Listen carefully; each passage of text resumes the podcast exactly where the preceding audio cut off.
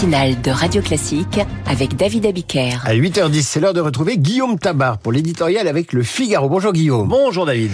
Après Emmanuel Macron, les têtes de liste aux européennes se sont précipitées au salon de l'agriculture, qui est devenu un, un, passage obligé de la campagne. Oui, alors c'est chaque année un passage obligé pour les responsables politiques de tous bords.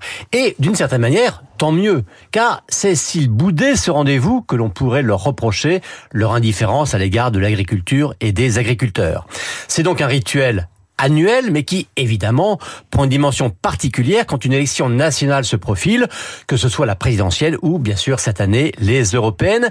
Et dans ce contexte de crise agricole qui met l'exécutif en difficulté, bah, chacun essaye de soigner son profil d'opposant en jouant du contraste entre le bon accueil dont il bénéficie ou dont il désespère bénéficier et les sifflets qui ont accueilli Emmanuel Macron. Alors hier, on a vu ainsi euh, Manon Aubry pour LFI, euh, Olivier Faure pour le PS, même si c'est pas lui la tête de liste, François-Xavier Bellamy pour LR, accompagné de sa numéro 2, Céline Imar, qui est elle-même agricultrice.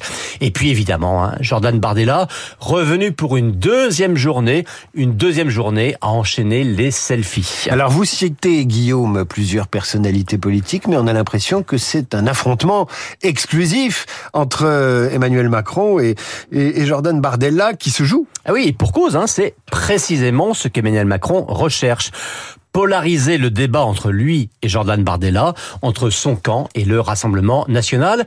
C'est exactement ce qu'il avait fait il y a cinq ans, hein, lors des dernières européennes, diaboliser le RN d'un côté, jouer lui-même les chefs de campagne de l'autre. Alors vous noterez hein, que le chef de l'État en ce moment saisit toutes les occasions. Vous vous souvenez, hein, sa conférence de presse de janvier, une charge contre le RN, l'hommage à Manouchian, l'occasion de rejeter le RN en dehors de ce qu'il avait appelé l'arc républicain.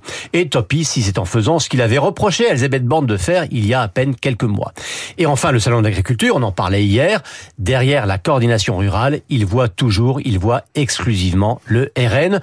Le vrai clivage, il est là, hein, nous disait-il samedi, dimanche soir, nous disait-il au Figaro, à propos de l'Europe.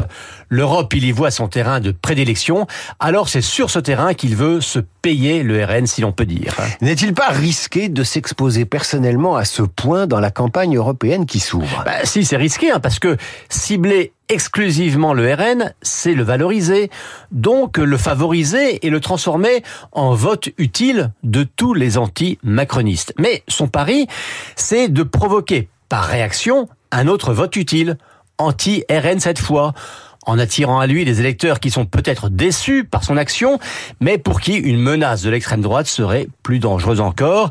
Alors c'est risqué parce que c'est qui tout double?